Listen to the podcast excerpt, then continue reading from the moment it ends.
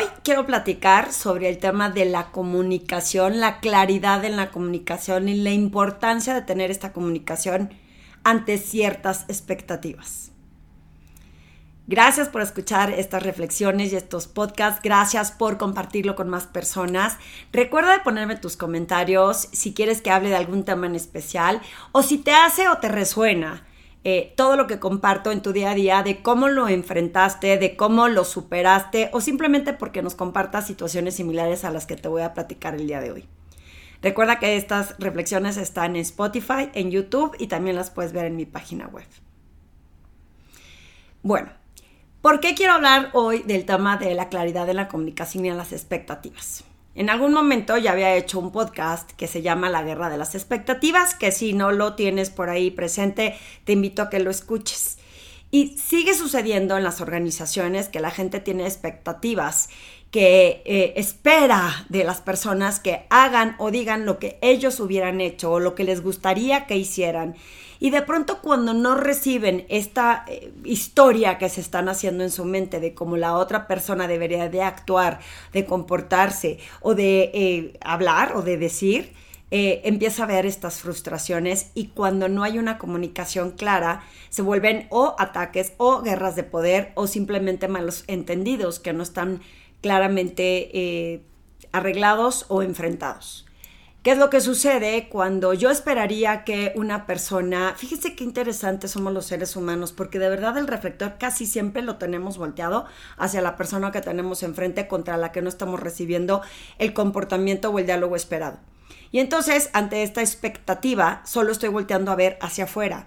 Y olvidamos, o no sé si evitamos inconscientemente, voltear a ver lo que realmente está del lado de mi trinchera. Entonces, eh, muchas veces criticamos, todo lo que nosotros no somos capaces de hacer o porque pensamos que si sí lo hice, yo me preparé, yo estudié, yo le dediqué toda mi sangre, sudor y lágrimas para hacer algo, la otra persona tendría que pasar por el mismo proceso y no tendría el mismo privilegio de llegar al mismo resultado si no ha pasado por lo que yo pasé. Y es una expectativa, sumamente exigente, porque no todo el mundo tiene que pasar por lo que tú hiciste. El típico ejemplo es como cuando yo empecé a trabajar, yo me levantaba a las 5 de la mañana, recibía un sueldo ínfimo y la realidad es que no entiendo ahora quieren todo y quieren tener un sueldo tote.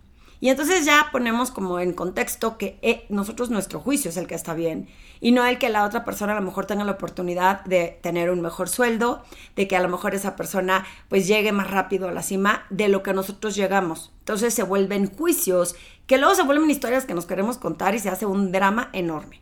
Imagínate este contexto de dos personas que una eh, pasó por un proceso medio turbio para llegar al nivel en el que está.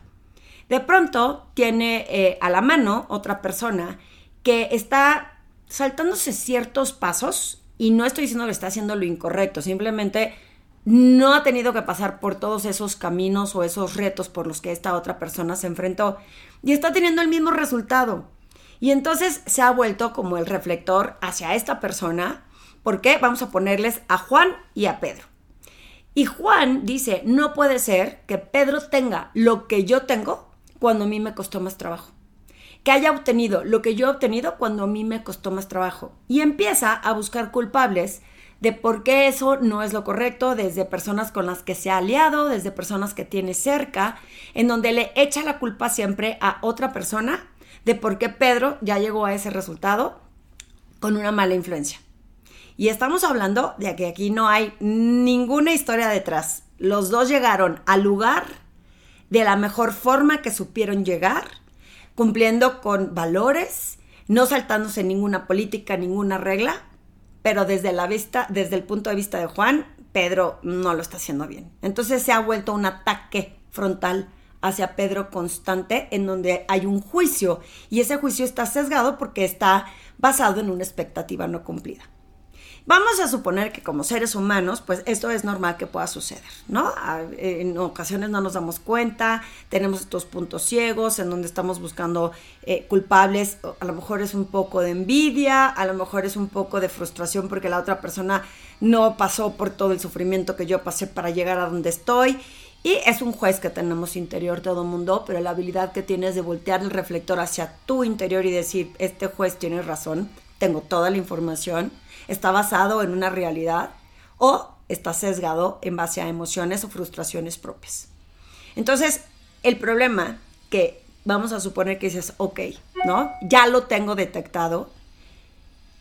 ¿Cómo lo comunico con la otra persona de manera que no sea un ataque frontal y que no se vuelva como una expectativa no cumplida y un juicio hacia la otra persona? Así es. Tenemos que tener la habilidad de poder con objetividad tener esta comunicación clara, directa, en cuanto, oye, yo siento que el camino que estás siguiendo no es el camino que yo hubiera seguido y que la realidad me frustra que tú estés teniendo esto y que pueda, no sé, tener un impacto negativo en tus resultados. A lo mejor no va a ser sostenible en el tiempo por cómo llegaste.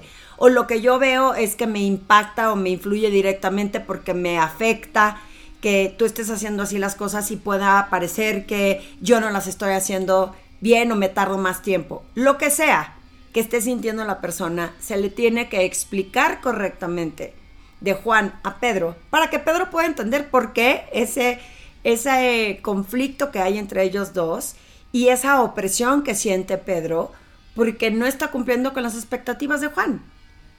Pero ¿qué es lo que pasa? Que no lo hablamos correctamente, se vuelven ataques, se vuelven etiquetas, se vuelven juicios. Y cuando las personas, acuérdense que hay otro podcast en donde estos juicios, estas etiquetas, me pongo la defensiva. Y si lo que se está buscando es generar colaboración, generar un cambio en el comportamiento, o quizá tú, Juan, lo que tendrías que hacer, si tú te estás viendo en los zapatos de Juan, es qué aprendes de lo que ha hecho Pedro que te pueda servir a ti que a lo mejor descubres que hay una mejor forma de hacer las cosas y que no porque no se haga como tú pensabas quiere decir que la otra persona esté mal.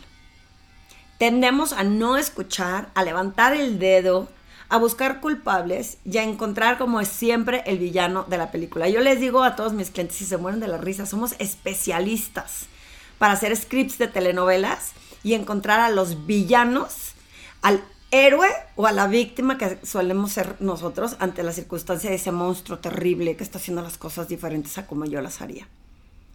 Una comunicación clara en donde yo tengo esta idea del camino que tienes que seguir. En mi opinión, porque tu opinión es muy valiosa, yo pienso que lo que estás haciendo no es lo correcto pero cuéntame tú desde dónde lo estás haciendo o por qué lo estás haciendo así para llegar al mismo resultado y entender en dónde quizá podamos aprender los dos. Es una conversación sumamente difícil porque hay emociones por dentro, como puede haber celos, como puede haber envidia, como puede haber frustración porque yo no lo logré, porque el ego es muy poderoso y en ocasiones nos hace creer que nosotros somos todopoderosos y que alguien nos esté demostrando que no tanto, pues nos duele un poquito, porque estamos buscando siempre el reconocimiento, porque todas estas palabras que suenan como a pecados capitales, como la soberbia, la arrogancia, que a veces nos nubla la forma en cómo estamos dirigiéndonos hacia llegar a esos objetivos, que no nos permiten ver, nos impiden tener esta comunicación clara y directa en honestidad y vulnerable.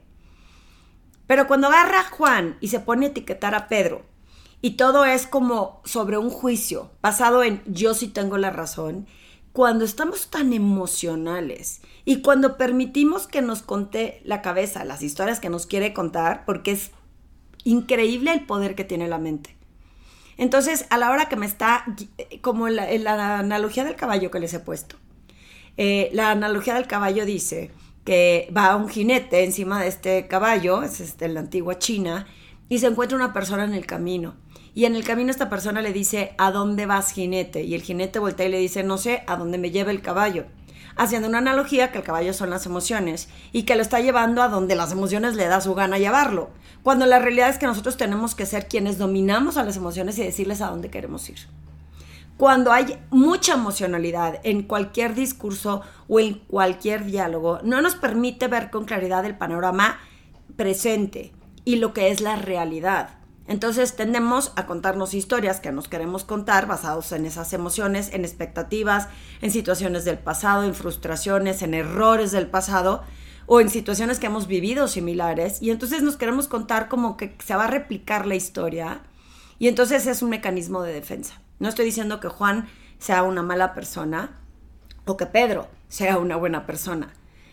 Pienso que cuando no detenemos el camino y tratar de ver cuál es la realidad, eh, es mucho más gratificante el diálogo que puedes tener con una persona cuando se aclaran esas expectativas, se ponen las reglas del juego. Si, si Pedro, por ejemplo, le dice, oye, es que a mí esto me ha funcionado siempre y por eso veo que llego más rápido, pero ¿cómo te puedo ayudar para que eh, tú pases por este proceso y veas, ¿no? Lo gratificante que es hacerlo de mi forma. Y si descubrimos que no funciona, bueno, pues estoy dispuesto a conceder, dispuesto a ceder ciertas cosas o dejar de hacer ciertas actividades con el fin de que tú tengas tranquilidad de que no me estoy brincando ningún camino, ningún paso. Y al mismo tiempo Juan le diga, es que en mi opinión yo hubiera pensado que lo hicieras de esta forma, de esta forma y de esta forma. Y si llegan acuerdos puede decirle Pedro a Juan, oye, pues si yo te entrego el por qué lo hice así y el resultado que tiene y el impacto positivo que tiene para todos, y no te afecta la forma en cómo yo lo haga, ¿qué tan dispuesto estarías a que yo siga actuando así para que tú estés tranquilo de que yo voy a llegar al resultado, a lo mejor no por tus medios, pero que te voy a entregar resultados?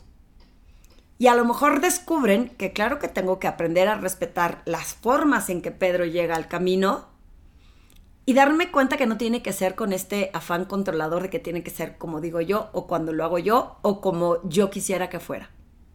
La guerra de las expectativas en lo profesional y en la vida personal son súper, súper peligrosas. Pero más peligrosa es la falta de comunicación. Cuando no hay claridad, cuando no hay una forma directa, cuando se usan mucho etiquetas y juicios y cuando hay mucha emocionalidad de la comunicación, se puede perder el impacto positivo del cambio que quieres provocar se vuelven juicios y se vuelve una guerra de poder en donde el malo es uno y el bueno es otro. Y la realidad es que nunca hay un bueno o un malo, hay formas diferentes y reflexiones diferentes, pero cuando no llevas con compasión y de ser de servicio, cómo puedo apoyar al otro para entender lo que yo siento cuando tú lo haces diferente, pues a lo mejor en ese entendimiento yo, yo le comparto mucho a mis clientes que yo misma he descubierto que en ocasiones cuando uno quiere ser controlador, y al que me conoce y me esté oyendo va a decir, pues sí. Porque en ocasiones nos aferramos a que tiene que ser como lo digo yo, porque es parte de un ego, de que tiene que ser como y cuando quiero yo. Y luego te das cuenta y descubres que no necesariamente eh, te da o te quita poder, si lo hace o no lo hace, de la forma en como tú quieres que se haga. Y descubres que la vida es mucho más sencilla, te cansas mucho menos, fluye más el proceso y encuentras mayor confianza y colaboración cuando aprendemos a respetar el respeto es la base de la confianza. Y tenemos que aprender a confiar en que las personas hacen diferente las cosas y no necesariamente tienen que ser como yo las hago. Ahora, si quiero que sean como yo las hago, pues tengo que tener estas conversaciones en donde digo, oye, es que yo pienso que este debe ser el, formato y ver qué tiene que opinar la otra persona. Pero agarrar y juzgar simplemente porque no las hace como tú esperarías, no es justo y no se vale. Como líder tienes que tener la claridad de decirle, por qué te molesta o qué es lo que te molesta o qué es lo que esperarías de esa persona. Y también pueden descubrir Juan y Pedro que si tú estás esperando que yo sea de esta forma y no voy a ser así, pues que entonces llegan al, al común acuerdo que no pueden trabajar juntos. En la organización se vale decir, él quiere que conceda de una forma que está en contra de mis principios y no lo pienso hacer. Si tus valores, tus principios se ven atropellados, es como permitir ir a marchas forzadas solo por darle gusto a otra persona. Los diálogos son importantes, los acuerdos son importantes y como digo yo, si no se logra tener un acuerdo, no tiene por qué haber una guerra de poderes. Simplemente un entendimiento de vamos a llegar a o que no podemos trabajar juntos o que eh, yo puedo ceder en estas cosas y tú deberías de ceder en estas otras. Me pareció un tema para reflexionar, si te hace sentido eh, si te conecta con alguna situación personal, si te ha pasado en la organización, piensa, detente y reflexiona. Si estás queriendo tener control, si es tu ego que está juzgando, si te estás contando unas historias terribles que te quieres contar, y si estás esperando algo de alguien y que por no lo recibirles por la frustración que tienes, que no recibes lo que tú esperarías. Y hay que aprender a entender que no siempre vamos a poder esperar de otros lo que nosotros haríamos. ¿Qué opinas? Cuéntamelo eh, debajo de estas líneas en el canal de YouTube o en Spotify y porfa compártelo con más personas que creas que les puede funcionar.